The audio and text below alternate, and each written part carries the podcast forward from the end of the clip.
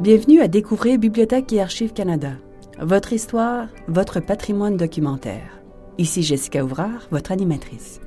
Joignez-vous à nous pour découvrir les trésors que recèle notre collection, pour en savoir plus sur nos nombreux services et pour rencontrer les gens qui acquièrent, protègent et font connaître le patrimoine documentaire du Canada. Au 18e siècle, la Compagnie de la baie d'Ution et la Compagnie du Nord-Ouest établirent des postes de traite qui leur permirent de commercer avec les Premières Nations. Cette proximité mena à des mariages et à des unions de fait entre les femmes autochtones et les Européens faisant le commerce des fourrures. Au fil du temps, les descendants de ces unions prirent le nom de Métis. En tant que descendants des Premières Nations et des Européens, les citoyens de la nation métisse étaient issus de ces deux cultures, mais n'appartenaient pleinement à aucune. De cette appartenance unique a émergé l'identité métis, c'est-à-dire indépendante. Après les résistances métisses de la Rivière Rouge en 1869 et 1870 et de la Saskatchewan en 1885, il devint imprudent et même dangereux de s'identifier publiquement comme métis. Les collectivités métisses survécurent principalement en restant dans l'ombre et ce jusque dans les années 1960. Aujourd'hui, la nation métisse est un peuple autochtone reconnu partout dans le monde, dont les droits sont garantis par la Constitution. Les Métis sont les fondateurs du Manitoba et des partenaires de négociation du Canada au sein de la Confédération. À ce titre, ils continuent de jouer un rôle important dans le développement du Canada contemporain.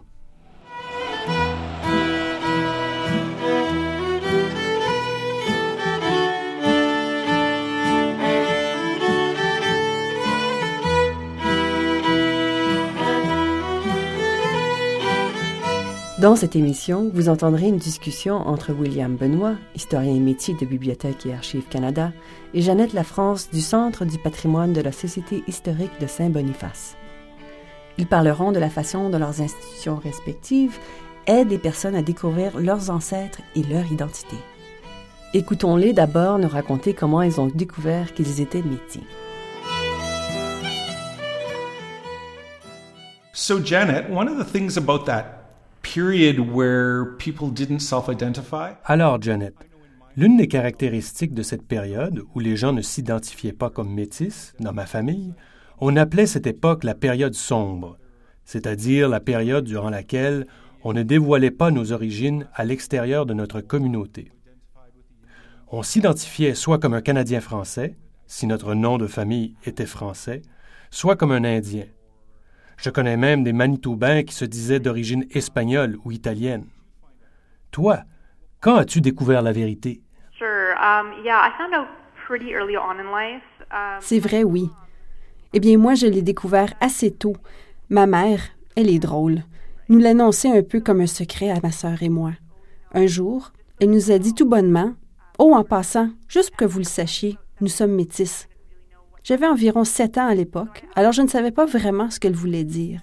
J'ai posé la question à ma mère et elle m'a répondu Ça veut dire que nous avons des ancêtres autochtones. Elle nous l'a expliqué très simplement à l'époque. Elle n'était probablement pas au courant de toutes les définitions que nous avons aujourd'hui. Donc elle a dit Ça veut dire que nous avons des ancêtres autochtones, mais n'en parlez pas. J'ai demandé pourquoi, et elle a répondu Eh bien, certaines personnes croient que ce n'est pas une bonne chose. Voilà le secret qu'elle m'a confié à sept ans, c'est à peu près tout. J'étais en première ou en deuxième année et je me sentais un peu spéciale. J'avais un secret de famille qui me distinguait des autres. C'est seulement beaucoup plus vieille que j'ai vraiment compris ce que ça voulait dire et pourquoi c'était négatif pour certaines personnes. C'est intéressant. De mon côté, je crois que nous avons toujours été au courant de nos origines métisses. Il n'y a pas vraiment eu de moment où on nous a tous réunis pour nous le révéler. C'était plutôt des anecdotes familiales qui venaient renforcer quelque chose que nous ressentions déjà. Oui. Les trois histoires que je raconte, nous en avons déjà parlé ensemble, c'est que nous avons toujours désigné mon grand-père paternel comme un Canadien français. Mais ce n'était jamais nous, les Canadiens français, même si mon grand-père l'était. Mais quand on parlait de Louis Riel et des cousins, on disait nous, les métis, ou encore nos cousins métis en termes d'appartenance familiale, ça avait une connotation beaucoup plus inclusive et englobante que dire ton grand-père était canadien-français. J'adorais mon grand-père, mais nous avons toujours su qu'il était canadien-français. et pas métisse. Les autres anecdotes dont je me souviens quand j'étais enfant, et pour ceux qui connaissent l'histoire du Manitoba et de la résistance de la rivière Rouge en 1870, c'est que parmi les victimes des combats entre la milice canadienne et les Métis se trouvait Elzéar Goulet, l'un de mes grands-oncles. Et tout au long de mon enfance et jusqu'à l'adolescence, chaque fois que nous passions par l'endroit où Elzéar Goulet s'est noyé dans la rivière Rouge, atteint par des pierres lancées par la milice canadienne, ma grand-mère nous disait C'est ici qu'Elzéar Goulet est mort. Encore là, cette anecdote venait renforcer le fait que nous avions une histoire. Puis, plus vieux, et en particulier quand j'ai commencé à travailler auprès des collectivités autochtones, l'une des choses les plus étranges qui me soit arrivée, c'est que dès qu'on savait que j'étais un descendant des Lagimodières, et donc un cousin de Riel, on me demandait où était enterré le corps de Thomas Scott. Oh, ça c'est drôle. Thomas Scott était arpenteur pour le gouvernement du Canada pendant la résistance de la Rivière-Rouge. Il était un membre actif du Parti canadien et il s'est opposé fermement au gouvernement provisoire de Louis Riel. Il s'est donc fait arrêter plusieurs fois. Son insubordination et son refus de reconnaître la légitimité du gouvernement provisoire ont fini par lui coûter la vie. Il a été exécuté en 1870. Pour ceux qui n'avaient jamais entendu cette histoire, et on a tous vu l'infâme illustration de l'exécution de Thomas Scott en 1870, voici les faits. Mes deux grands-pères ont été chargés de se débarrasser du corps, mais ils devaient garder le lieu de sépulture secret. Donc, à Winnipeg, selon que vous êtes un historien autochtone ou non autochtone, il y a un débat sur l'endroit de la sépulture. Est-ce que le corps a été enterré par-dessus un autre corps dans un cimetière? Est-ce qu'on l'a jeté dans la rivière rouge, lesté de roches? Bref, ce genre d'histoire. J'ai toujours été fasciné par le fait que de purs inconnus nous abordent en disant Alors, savez-vous où se trouve le corps de Thomas Scott? C'est là que j'ai pris conscience de ma différence. Hmm. Tu as dit quelque chose d'intéressant tout à l'heure à propos du fait que c'était un secret. Oui. Quand as-tu commencé à partager ton secret? Ah oui. J'ai commencé à dévoiler mon secret quand j'étais adolescente, durant cette période où, tu sais, on n'écoute plus nos parents. J'étais une adolescente et je savais tout. Je commençais à me rebeller et à vouloir me distinguer. Je crois que la raison pour laquelle j'ai mis beaucoup de temps entre l'âge de 7 ans et l'adolescence pour révéler ces choses, c'est que mon père est canadien-français et que nous nous identifions beaucoup aux communautés franco-canadiennes et franco-manitobaines. Et aussi parce que ma mère a subi une sorte de, disons, de racisme, appelons-le comme ça, de la part de mes grands-parents paternels quand mon père a demandé ma mère en mariage.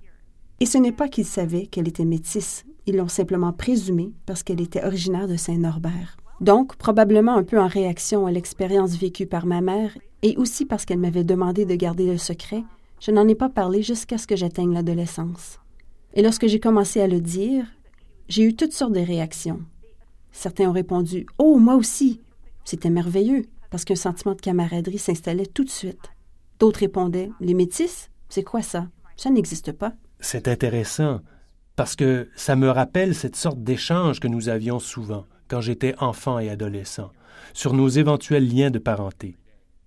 Cela me manque un peu de ne pas vivre ça ici à Ottawa. Hum, oui, plusieurs collectivités au Manitoba font ça, mais c'est vraiment quelque chose que font les Métis ou les Canadiens français lorsqu'ils rencontrent quelqu'un. Ils vont se demander C'est quoi ton nom de famille Ou c'est quoi le nom de famille de ta mère Ou connais-tu une telle famille de telle ville Et on découvre quels liens nous unissent. Aujourd'hui, quand tu te dis que tu es métisse ou que quelqu'un te demande si tu es métisse, que leur réponds-tu? Maintenant que tu es adulte et que tu as passé cette étape où tu voulais exprimer ton individualité et t'affranchir du secret de ta mère, que leur dis-tu? Eh bien, je suis simplement tout à fait honnête et je leur dis que je suis métisse. Parfois, ça l'entraîne des questions, d'autres fois non. J'évalue en quelque sorte mon interlocuteur, et si je sens qu'il est curieux ou veut en savoir plus, j'entame la discussion et je lui dis, par exemple, ce qu'est un métis ou comment se définit un métis de nos jours? Mais d'habitude, les gens se contentent d'un oui ou d'un non comme réponse. Certaines personnes manifestent du mépris. Je n'ai pas de temps à perdre avec elles. Je crois que l'aspect positif, c'est que notre génération a la capacité peut-être de s'affranchir de ça. Je ne parlerai pas de honte ou de malaise par rapport à nos liens avec ces événements.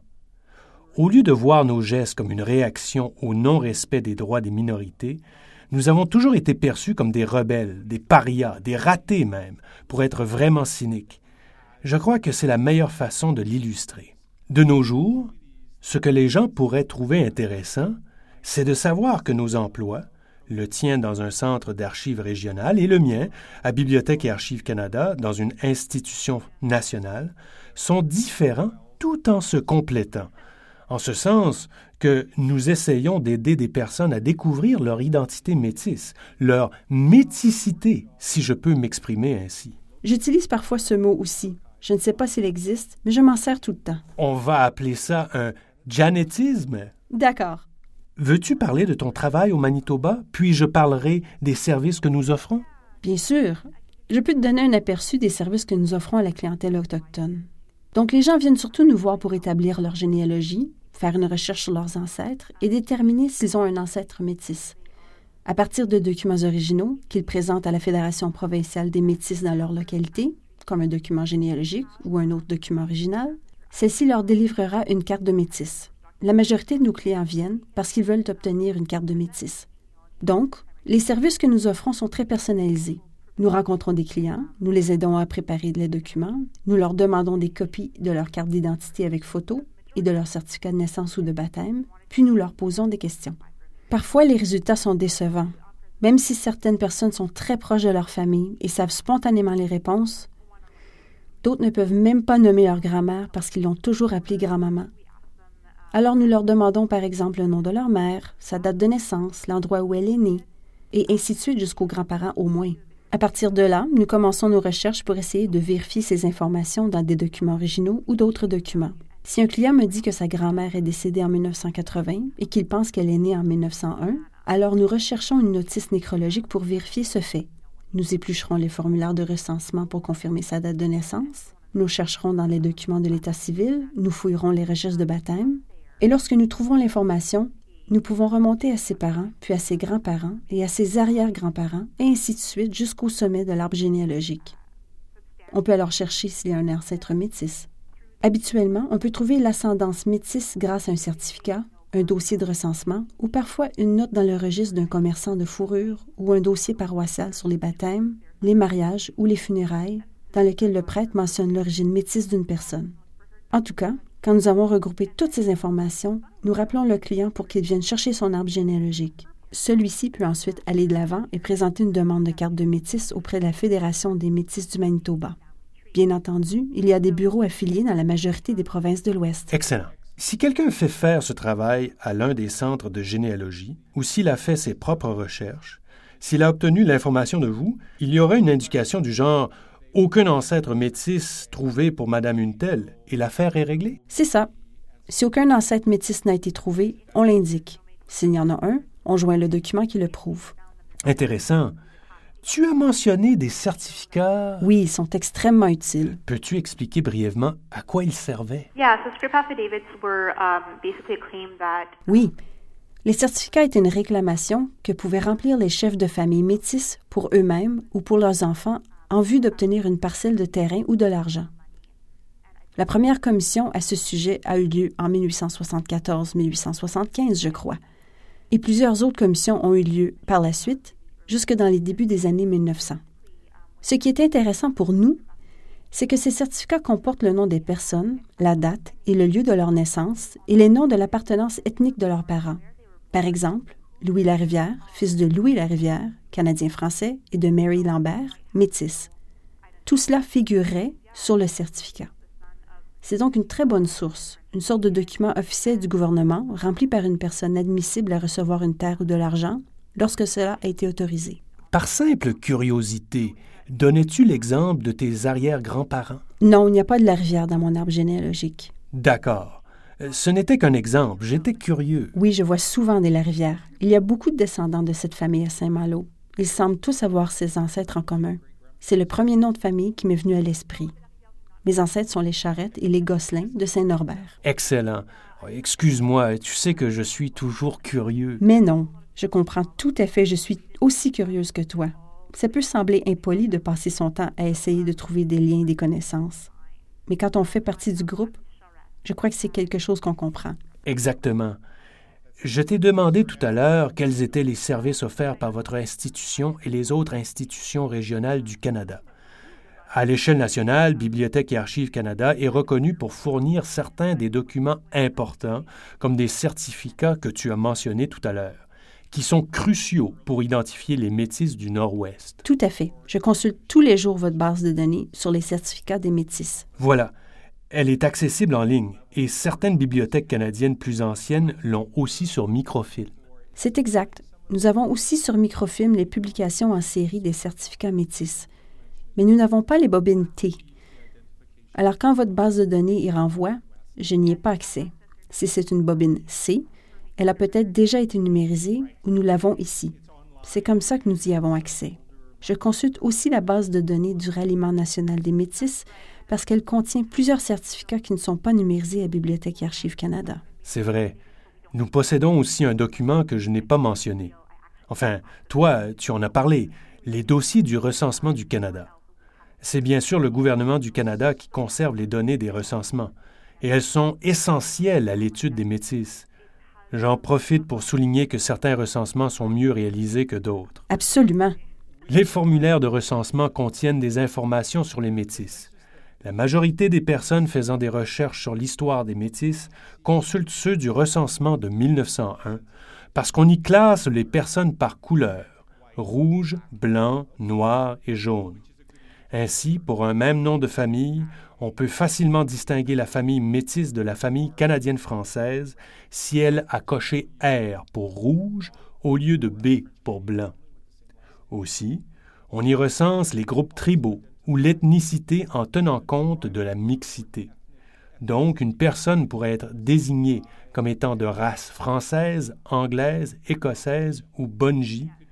Est-ce que j'en oublie? Il y avait la catégorie autre race? Oui, autre race. Et j'ai aussi vu race noire. Race noire, c'est intéressant. Et pour ceux qui ne le savaient pas, les documents gouvernementaux anglais du 19e siècle désignaient les métis comme des half-breeds, sans mêler, sans faire la distinction entre les métis anglophones, généralement protestants, qu'on appelait dans les prairies les country-born, anglo-métis, et les métis traditionnellement français et catholiques de la collectivité. En effet, la documentation là-dessus est un vrai méli-mélo. Pour revenir au terme du recensement, j'ai également vu MS pour désigner métis français. Je crois que ça dépend du niveau d'aisance du recenseur dans la langue de communication. Parce que j'ai vu par exemple des individus ayant de toute évidence des origines à la fois écossaises, anglaises et métisses, mais désignés comme métis par un prêtre dans un document français. À l'inverse, j'ai aussi vu des métis francophones être désignés half-breeds ou sans mêlée parce que le recenseur est anglophone. C'est un point très intéressant. Aussi, selon l'époque, certaines personnes étaient désignées métis ou half-breed dans un formulaire de recensement, et dans le recensement suivant, elles étaient désignées canadiens-français ou d'ethnicité anglaise. Certaines années, c'était plus pertinent d'inscrire métis ou Première Nation, ou encore blanc, français ou anglais. Donc, on se heurte parfois à des problèmes avec les différents recensements. Un autre outil nous aide, non pas sur le plan de l'ethnicité, mais plutôt pour les recherches. C'est ce que nous appelons les listes d'électeurs. J'invite les Canadiens à consulter ces listes. Dans le service de généalogie de Bibliothèque et Archives Canada, nous avons des documents qui nous permettent de localiser nos ancêtres à l'aide de ces listes de connaître, par exemple, leur adresse et leur admissibilité à voter dans une collectivité en particulier, disons en 1950. Cela vous aide à savoir si vous cherchez votre famille au bon endroit. Ces listes peuvent nous dire, par exemple, que M. Untel habite sur la rue X dans la collectivité Y, mais il n'y a aucune indication sur l'ethnicité. Et conformément aux façons de faire de l'époque, les épouses prennent le nom de leur mari. Leur vrai nom ne figure nulle part. Non, et ça complique un peu l'identification des familles. Personnellement, j'ai utilisé les listes d'électeurs dans le passé et aussi les répertoires d'Anderson, et il se ressemble à ce sens qu'ils vous aident, par exemple, à localiser une famille et à connaître le nombre de personnes qui la composent. Mais ce n'est pas l'idéal si vous cherchez l'identité ethnique ou culturelle d'une personne, n'est-ce pas? Tout à fait d'accord. Une autre chose que j'ai oublié de mentionner à propos de Bibliothèque et Archives Canada, c'est que dans l'Ouest canadien, nous n'avons généralement pas de registres paroissiaux. de statistiques de l'état civil, parce que celles-ci relèvent des provinces. Ils sont par exemple à Regina, à Thunder Bay pour l'Ontario, et ainsi de suite partout au pays. Donc, à quelques exceptions près, nous ne pouvons pas compter sur des registres des églises pour les régions dans l'ouest du Canada. Mais nous avons beaucoup d'informations contextuelles, ce qui, je pense, est presque aussi bon pour quelqu'un qui a passé l'étape de l'arbre généalogique. Le nom de mon père est, mes grands-parents se nomment, etc. Si vous en êtes à l'étape de découvrir les métis dans leur contexte, je vous invite à consulter les nombreuses ressources de Bibliothèque et Archives Canada, des cartes, des plans de ville, des cartes des terres riveraines appartenant aux Métis dans l'Ouest canadien, des photos, des œuvres d'art.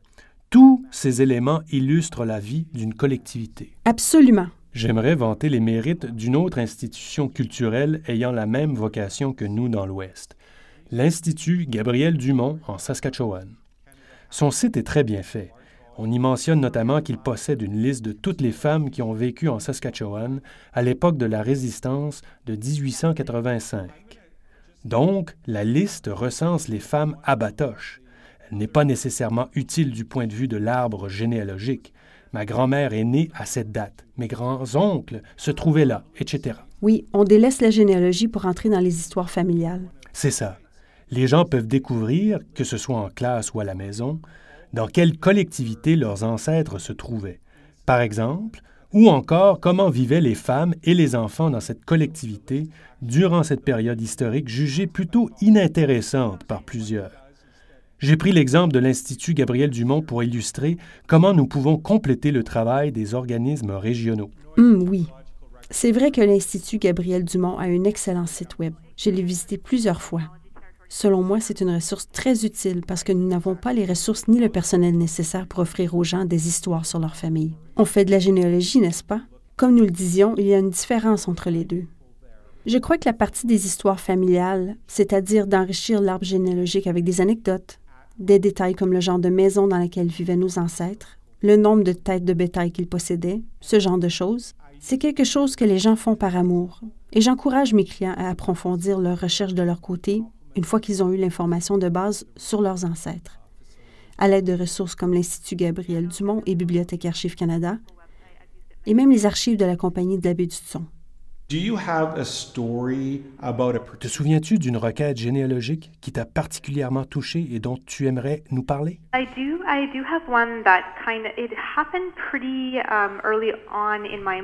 Oui, j'en ai une. C'est arrivé au début de mon emploi ici et j'y pense encore. Pour les personnes dans la même situation que ma cliente à l'époque, la situation a changé sur le plan juridique et leur facilite grandement les choses. Donc, une jeune femme était venue au centre en ne sachant pratiquement rien sur sa famille. Elle avait été confiée de manière permanente au service à l'enfance du Manitoba. Elle savait le nom de sa mère biologique, mais ne l'avait jamais rencontrée. C'était un processus très difficile pour cette jeune femme. Nous ne pouvions pas lui bâtir un arbre généalogique sans certaines informations de base, même si elle avait été confiée en permanence au service à l'enfance, séparée des membres de sa famille et sans contact avec eux, elle a eu l'immense courage et la force de prendre contact avec sa mère biologique et sa grand-mère maternelle pour obtenir ces informations. Ces informations étaient incomplètes, mais suffisantes pour que nous puissions lui bâtir un bon arbre généalogique. Elle descendait d'ancêtres Ojibwe et et de plusieurs familles métisses. Quand nous lui avons remis son arbre, elle a éclaté en sanglots en déclarant Je n'ai jamais su qui j'étais vraiment avant aujourd'hui. Cette histoire m'habite encore et elle me montre toute l'importance qu'ont l'identité et le sentiment d'appartenance. C'est intéressant à quel point ce secret que ta mère vous a confié à toi et à ta sœur a entraîné une série d'événements qui t'ont fait grandir. On oublie que d'autres personnes n'ont pas cette chance. Tout à fait. Je ne sais pas comment je me serais sentie si j'avais grandi en ne sachant rien de mes racines. Je me demande comment on se sent dans ces situations-là. Donc j'étais vraiment heureuse de pouvoir l'aider. Et comme je le disais, les lois ont changé au Manitoba, de sorte qu'il est beaucoup plus facile maintenant d'avoir accès au dossier d'adoption. Et donc, pour les enfants adoptés, de faire des recherches sur leurs parents biologiques. Je ne crois donc pas que je revivrai une situation comme celle-là, et c'est probablement pour le mieux. Mon expérience ressemble beaucoup à la tienne, et je dirais qu'un thème commun les relie, c'est l'émotion provoquée par ce que nous réalisons pour ces personnes. Au début de sa carrière, William occupait un emploi à la Société historique de Saint-Boniface à Winnipeg, là où travaille Janet. Il raconte l'histoire d'un jeune couple venu à la Société historique pour découvrir si la jeune femme avait des origines métisses. I don't think I've mentioned at one point. Je ne sais pas si je l'ai mentionné, mais j'ai déjà occupé le même emploi que Janet. Un jour, un jeune homme entre avec sa compagne. Et quand celle-ci repart pour aller à la banque ou pour aller chercher à manger ou quelque chose comme ça, il reste là à attendre. Alors je lui demande ce qu'il cherche.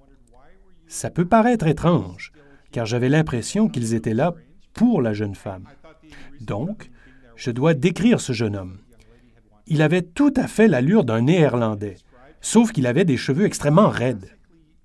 Je ne veux pas me lancer dans les stéréotypes sur l'ethnicité, mais c'est un trait courant chez les Canadiens d'origine autochtone. Il m'a demandé si je faisais la généalogie des Néerlandais, ce à quoi j'ai répondu par la négative. L'organisation où travaille Janet se spécialise dans les familles canadiennes françaises et métisses du Manitoba et de la Saskatchewan. Je lui ai alors demandé si je pouvais quand même l'aider, et il m'a répondu J'ai une arrière-grand-mère dont je ne suis pas autorisé à parler. Oh! Oui, ça a été ma réaction aussi. Je lui ai alors demandé ce qu'il savait à son sujet, et il m'a répondu ceci. Quand j'étais enfant, je me souviens d'avoir vu une découpure des années 1930 ou 1950, je ne me souviens plus. On y disait qu'une pionnière était décédée et qu'elle était la dernière enfant née à la rivière Rouge avant la prise de contrôle du territoire par le Canada en 1870. C'est intéressant. Les quelques parcelles d'informations qu'on possède, on les garde précieusement. Alors il se souvenait de son prénom. Je lui ai demandé d'où elle venait. Pour ceux qui ne le savent pas, l'un des forts qui existent encore au Manitoba se nomme Lower Fort Garry, juste au nord du centre-ville. Et au fil de nos recherches, nous avons découvert qu'effectivement, cette personne était la dernière née dans la paroisse de St. Andrews, où se trouve le fort, quelques jours avant sa prise de contrôle par le Canada en 1870. J'ai alors pu lui produire une moitié d'arbre généalogique, si l'on peut dire, puisque nous ne faisions pas de recherche sur ses origines néerlandaises. Mais cette moitié nous avait permis de mettre au jour une solide famille anglo-métisse. C'est excellent. Quand je lui ai remis son arbre, je me souviens que ce grand gaillard tremblait un peu et sanglotait en contemplant son document. Pour ma part, j'ai des sentiments mitigés, parce que j'ai pu comprendre qu'il a montré ce document à sa famille. Et le lendemain, j'ai reçu un appel de la grand-mère me disant que je n'avais pas le droit de donner cette information à son petit-fils. Mon Dieu. Je ne sais pas si tu as déjà vécu cette situation. Je constate qu'en tant que membre de ce groupe qui a cherché tellement longtemps à assurer sa sécurité, nous ne voulions pas parler de nos origines ni de notre ethnicité métisse avec le monde extérieur. Aujourd'hui, le petit-fils possède ce document et il peut demander une carte. À mon avis, les choses n'ont pas changé. C'est-à-dire que cet homme peut s'identifier comme métis et avoir sa carte, mais si la grand-mère veut continuer de se déclarer d'ascendance écossaise, elle peut le faire, n'est-ce pas, Janet? Le fait qu'il ait sa carte n'influence pas l'identité de la grand-mère, ni la façon dont elle s'identifie. Exact. C'est une démarche personnelle. Il faut faire une demande pour avoir une carte. On ne l'obtient pas automatiquement parce qu'un petit-fils en a demandé une. Donc, tant que cette femme voudra s'identifier comme canadienne d'origine écossaise et qu'elle le fera sur les formulaires de recensement et partout ailleurs, elle en a tout à fait le droit. C'est une question de perception de sa propre identité. Même si on a retracé des origines métisses dans sa famille et que d'autres membres décident de s'identifier, cette grand-mère n'est pas obligée de faire la même chose. Je me souviens du dilemme. Je suis quelqu'un de plutôt émotif. Les larmes me viennent aux yeux quand j'y repense. Pour ma part, je peux en retirer autant de la satisfaction que de la frustration, parce que je me dis, bon, cette personne n'a pas obtenu ce qu'elle cherchait aujourd'hui. Ou, au contraire, le point de vue de cette personne a complètement changé grâce à la généalogie. C'est difficile à expliquer. Ici, à Ottawa, j'ai passé plusieurs jours à me demander comment je pourrais l'exprimer. Et le mieux que j'ai pu trouver, c'est ceci. Une personne qui fait des recherches sur ses ancêtres autochtones se lance en fait dans une quête sur soi pour prendre en main sa destinée. Qui suis-je? Et quelle est ma place dans la société canadienne? Oui. Parfois, c'est pour des programmes du gouvernement. D'autres fois, c'est simplement parce que les grands-parents n'en parlaient jamais. Mon exemple du jeune Canadien d'origine néerlandaise, avec ses trois grands-parents néerlandais et sa grand-mère écossaise dont il ne parlait pas, c'était le morceau manquant du casse-tête. C'est intéressant de connaître tous ses grands-parents, et je suis le premier à vous inviter à faire des recherches généalogiques. En même temps, je garde à l'esprit que pour les origines autochtones, c'est aussi une question de contrôle de sa destinée. Cette personne peut alors marcher la tête plus haute ou encore comprendre pourquoi la famille éprouvait telle ou telle difficulté. Mais je suis désolé, je t'ai interrompu. Non, c'est plutôt moi qui t'ai interrompu. Désolé. Je crois que tu veux faire valoir qu'en révélant l'existence d'ancêtres autochtones, la généalogie permet de valider certaines choses par rapport à soi-même. Et cette confirmation nous rend fiers et nous donne un sentiment de reconnaissance. Tellement d'Autochtones ont vécu ce combat simplement pour être reconnus et savoir qui ils sont. Pour en savoir plus sur la nation métisse, les Premières Nations et les Inuits, vous pouvez consulter notre portail sur le patrimoine autochtone. Vous le trouverez sous la rubrique Thème populaire de notre page d'accueil au bac-lac.gc.ca. Pour obtenir des services du Centre du patrimoine de la Société historique de Saint-Boniface, consultez son site web au shsb.mb.ca. Jusqu'au 22 avril 2016, Bibliothèque et Archives Canada présente l'exposition Un peuple dans l'ombre, à la découverte de la nation métisse dans la collection de Bibliothèque et Archives Canada. L'exposition trace le portrait de la nation métisse au moyen de photographies et d'œuvres d'art tirées de la collection de Bach. Pour en savoir plus, visitez notre site web au bac-lac.gc.ca. Pour voir les images associées à ce balado, dont plusieurs sont tirées de l'exposition, rendez-vous au bac-lac.gc.ca barre oblique balado au pluriel et suivez le lien vers notre album Flickr. Merci d'avoir été des nôtres. Ici Jessica Ouvrard, votre animatrice. Vous écoutiez Découvrez Bibliothèque et Archives Canada. Votre histoire, votre patrimoine documentaire. Une fenêtre sur l'histoire, la littérature et la culture canadienne. Je remercie nos invités d'aujourd'hui, William Benoît et Jeannette Lafrance. Pour plus d'informations sur nos balados, ou si vous avez des questions, des commentaires ou des suggestions, visitez-nous à oblique balado au pluriel.